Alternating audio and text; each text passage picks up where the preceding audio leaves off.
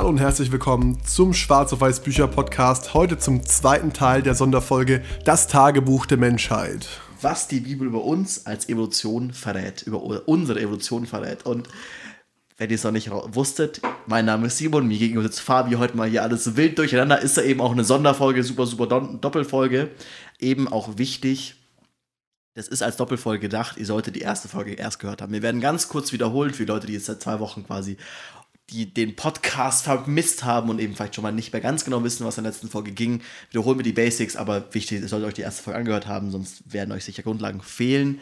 Und die Hauptgrundlage, der eine der wichtigsten Thesen ist, okay, wie dieses Buch, das Tagebuch der Menschheit, an die Bibel rangeht, ist als geschichtliches Dokument und versucht anhand der Bibel, anhand der Geschichten in der Bibel zu erkennen, wie sich die Menschheit, die Kultur der Menschen weiterentwickelt hat. Von ursprünglich einem Jäger-Sammler, von der Jäger-Sammler-Kultur und Gesellschaft hin zu unserem heutigen Sesshaftwerden, was angefangen hat mit dem Domestizieren des Weizens, der Tiere und auch den Problemen, die wir damit hatten. Eben auf die Probleme sind wir viel in der ersten Folge eingegangen, aber eben hierauf versucht die Bibel Antworten zu geben und wir versuchen es nicht spirituell einzuordnen, sondern eben aus diesem geschichtlichen Aspekt.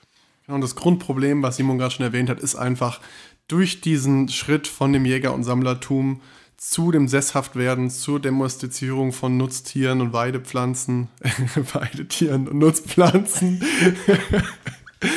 ähm, ähm, zur Domestizierung von Weidetieren und Nutzpflanzen fehlt ein ganz entscheidender Schritt, nämlich die biologische Anpassung unseres Organismus an die neue Umwelt. Ja? Und diese, diesen Schritt sozusagen, um diesen Schritt entgegenzuwirken, hat der Mensch Kultur geschaffen, Verhaltensmuster und Verhaltensweisen geschaffen, die er an seine Nachkommen weitergibt und die eben diese neuen Lebensumstände für ihn überhaupt erst erlebbar und möglich machen. Und hier bauen die Autoren ein Konzept auf von den sogenannten drei Naturen.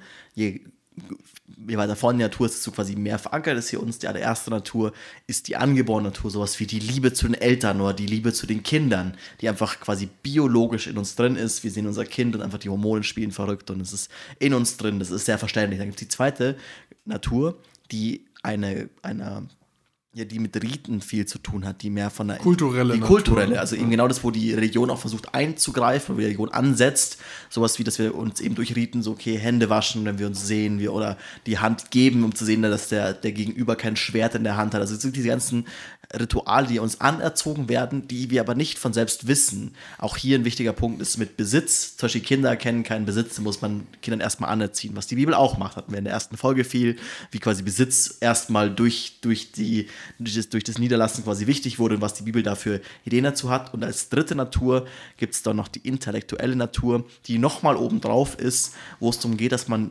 Dinge macht, weil man sie versteht und irgendwie weiß, dass sie richtig sind, aber sie sind uns weder in Fleisch und Blut übergegangen, weil wir sie so oft geübt haben durch irgendwelche Riten, noch weil wir, äh, weil sie in unserem Körper dann sind, zum Beispiel sowas wie, okay, wir verstehen, es macht Sinn, an der roten Ampel zu halten, aber unsere erste Natur wäre so, oh verdammt, wir sind spät dran, wir wollen unseren Eltern, wo wir zu spät kommen, zum Osterfrühstück, äh, was Gutes tun, deswegen geben wir Gas und fahren die rote Ampel.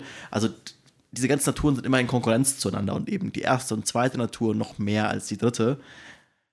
Genau, und wir können uns zwar rational erklären, wie Simon schon gesagt hat, warum bestimmte Handlungen sinnvoll sind, aber unsere erste Natur schaltet sich immer ein und sagt, hey, ist jetzt die 10 Kilo Süßigkeiten oder so, du brauchst das, weil unsere biologische Anpassung eben nicht an die, Lebens an die Lebensumstände erfolgt ist, die wir aktuell haben. mit dieser kurzen Wiederholung steigen wir jetzt ein in den zweiten Teil der Folge und in, ja, den Großteil der üblichen Inhalte, die wir bis jetzt euch schuldig geblieben sind. Und ähm, natürlich die wichtigste Frage, ist Jesus Christus wirklich der Erlöser? Ihr erfahrt es gleich. das hast du mich aber hier richtig irgendwie ins Messer laufen lassen. Das hatten wir nicht als erstes Thema geplant.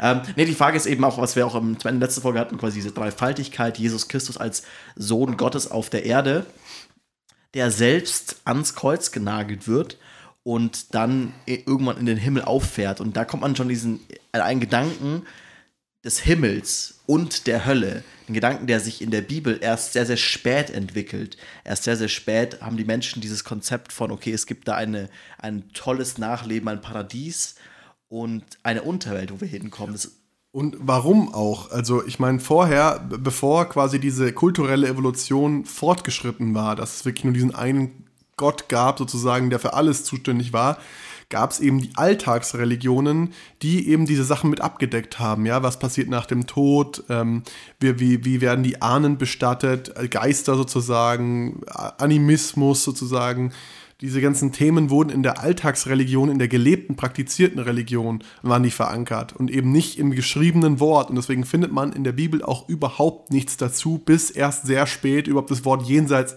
überhaupt vorkommt. Und auch hier das Jenseits ist ein wichtiges Konzept. Also hier tun, also hier kommen zwei große Themenblöcke, die wir in der Folge haben, vereinen sich hier ein bisschen.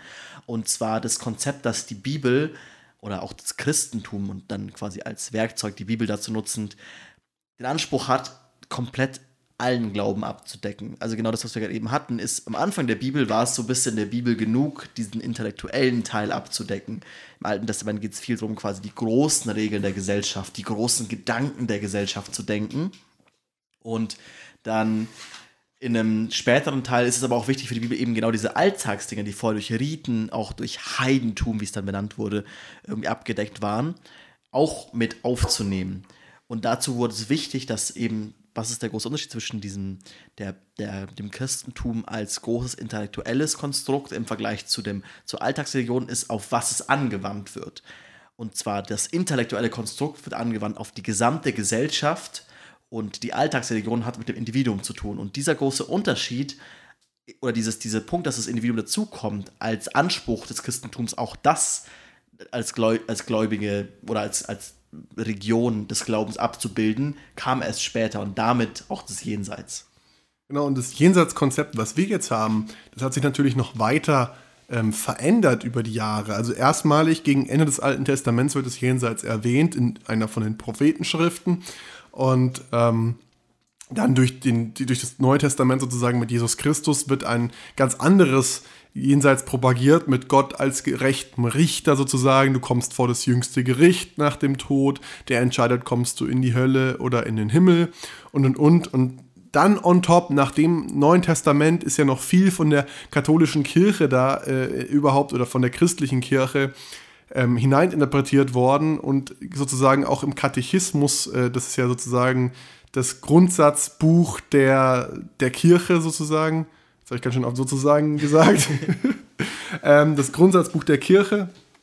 Und da sind auch bestimmte Interpretationen nochmal niedergeschrieben, wie das Jenseits überhaupt ausgelegt wird. Also die Jenseitsvorstellung hat sich auch nach dem Abschluss der, ja, sag mal, Arbeiten an der Bibel, das war so, glaube ich, 500 Jahre nach Christus, ähm, wurde gesagt, okay, jetzt gibt es keine neuen Bücher mehr, jetzt ist die Bibel zu Ende und davor war die Bibel eben ein sich konstant veränderndes Werk. Es sind immer wieder neue Schriften hinzugekommen, es sind Sachen überarbeitet worden, neu überliefert worden und, und, und. Und ab da war es aber zu Ende und da gab es dann eben äh, trotzdem bis heute eine Art Weiterentwicklung noch, die da von der Kirche vollzogen wurde, wie sich unsere Jenseitsvorstellungen verändert haben.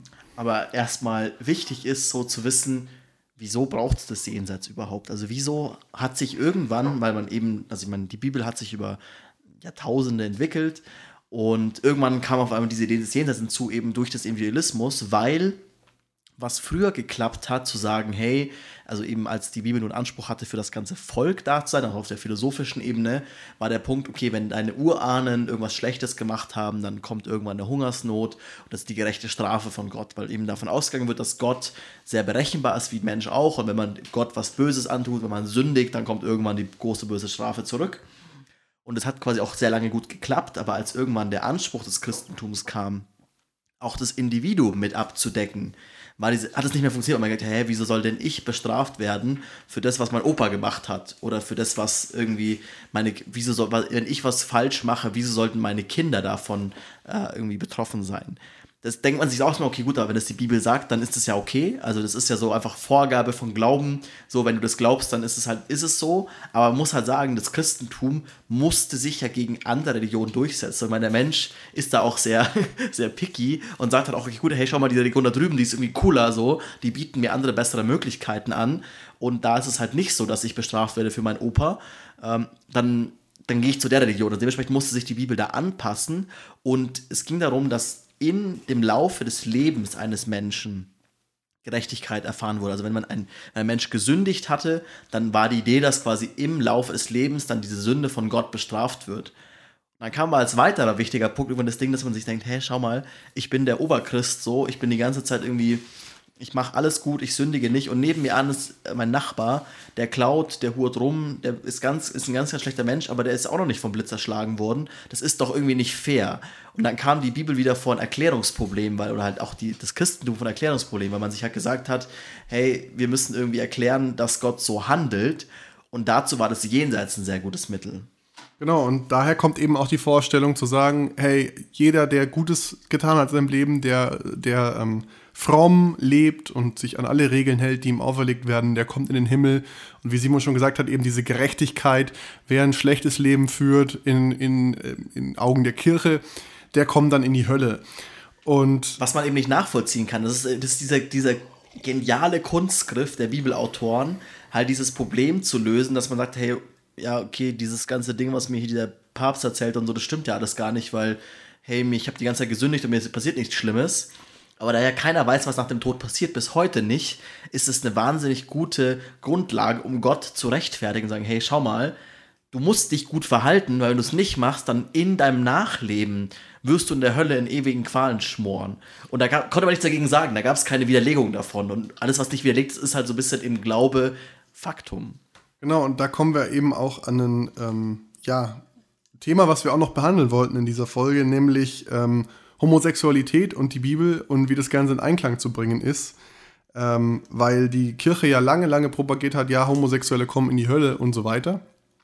Aber das Thema ist eigentlich das, diese ganzen ähm, Gebote und Verbote, die jetzt zum Beispiel Schlafzimmer betreffen, sind daraus entstanden, dass bei solchen Praktiken jetzt in dem Fall äh, sexuellen Praktiken die Verletzungsgefahr höher ist und damit auch die, die Übertragung von Krankheiten sehr viel wahrscheinlicher ist. Also eben, das ist so ein, so ein Punkt, also eben auch dieses ganze, diese ganze Vorstellung, wenn das Individuum was Schlechtes macht, hatten wir auch in der letzten Folge schon super viele, also noch viele an Sachen, die, auf die wir eingegangen sind, aber eben so ein Punkt, der uns noch wichtig war, zu, zu erklären, wieso die, die Kirche immer noch oder wieso damals die Bibel irgendwie halt gegen Homosexualität war, gegen Sex mit Tieren, und das ist auch nicht irgendwie auf, also für die in der, in der Bibel ist es auf, eine, auf einer Ebene, weil was wird dadurch quasi vorgebeugt? Das hatten wir ganz viel in der letzten Folge auch, dass es immer darum ging, Unheil abzuwenden in Form von Krankheiten und eben gerade Sexualpraktiken, zum Beispiel Analsex, ob das mit Tieren ist, ob das mit Menschen ist, Männer untereinander, Männer mit Frauen, ist halt eine, eine Sexualpraktik, wo man eher sich mal leichter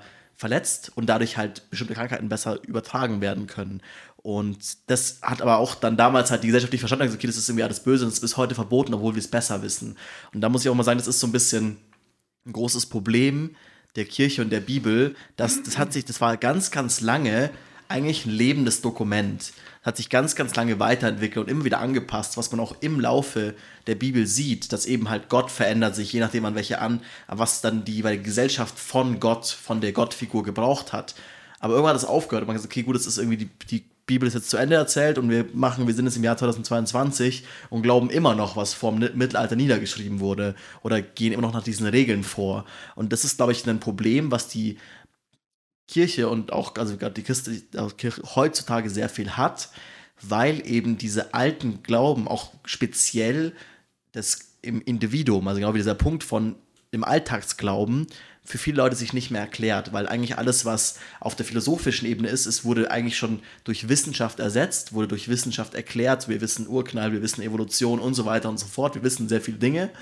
Und auf dem Individuellen denken wir uns, hey, ihr wollt uns hier immer noch Dinge verklickern, die Gesellschaften organisiert haben vor tausenden von Jahren. Ihr wollt immer noch Homosexualität verbieten, was heutzutage keinen Sinn mehr macht. Und da, glaube ich, hat die Bibel, das wird auch im Buch ein bisschen aufgemacht, oder halt die, das Christentum das große Problem ist, dass es sich nicht weiterentwickelt und entwickeln kann, auch so ein bisschen, weil die Bibel als das Wort Gottes quasi feststeht und nicht angetastet werden darf. Ja, zumindest ist das die Interpretation der Kirche. Aber da wir ja ein Buch äh, reviewen hier, was über die Evolutions äh, kulturelle Evolution der Bibel hinweg sieht und den Tellerrand über den Tellerrand blickt, was neben der Bibel noch steht.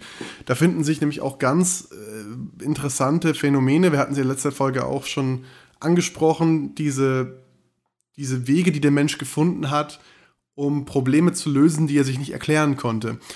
diese Protomedizin zum Beispiel, ja, also wir reden hier von äh, Speisegebräuchen oder sexuellen äh, Verboten oder was weiß ich, um eben sich vor Krankheiten zu schützen, um äh, Katastrophen zu verhindern, was auch immer. Das sind allein Interpretationen göttlichen Verhaltens sozusagen gewesen. Und äh, irgendwann kamen eben fromme Leute dazu, die versucht haben, diese Phänomene genauer zu untersuchen. Ja, zum Beispiel gibt es da diesen ähm, Mönch Mendel, glaube ich, heißt der, der Begründer der modernen Genetik ist. Der, der war Mönch, der hat irgendwelche Pflanzen gekreuzt und dann guckt, geguckt, was sich weiter vererbt und so weiter. Und die Sachen, die er beobachtet hat, sind heute immer noch essentiell äh, Grundlagen in der Genetik. Aber das sind alles alles kirchenfromme oder gläubige Leute gewesen, die modernen, nach den Maß, modernen Maßstäben Wissenschaftler, auch Isaac Newton zum Beispiel, Begründer der modernen Physik, ähm, ist sehr, sehr frommer, gläubiger Mann gewesen. Aber diese. diese Darwin diese, auch, der quasi also die Evolutionstheorie aufgebaut hat, was ja komplett gegen dieses ganze einen Gott schnippen und die ganze Welt genauso wie sie ist, quasi halt entgegenspricht. Und, und alle haben eben versucht, das Ganze wiederum in Einklang mit der Bibel zu bringen, wo man halt merkt, okay, eigentlich hätte diese Bibel weiter wachsen müssen. Eigentlich hätten da noch drei Testamente hinten dran stehen müssen, damit wir überhaupt diesen ganzen Content alles mit aufnehmen können. Weil es ist ja, wie gesagt, bis jetzt die, die ersten tausend Jahre in der Entstehungsgeschichte der Bibel war es ein Zeitzeugnis zu den Problemen der damaligen Zeit und der dort lebenden Völker, wo, wo die Bibel entstanden ist. Und das hat leider irgendwann so ein bisschen aufgehört. Das ist auch so ein bisschen, das kommt so im Buch auch am Ende noch ein bisschen raus, so dieser Wunsch auch der Autoren sagen, hey, eben, wir versuchen hier nicht die Bibel zu zerpflücken oder es ist auch irgendwie nicht die Idee zu sagen, hey, das Christentum alles ist schlecht, aber es muss oder es sollte sich die Chance geben, genauso wie es in der Vergangenheit immer passiert ist, sich weiterzuentwickeln.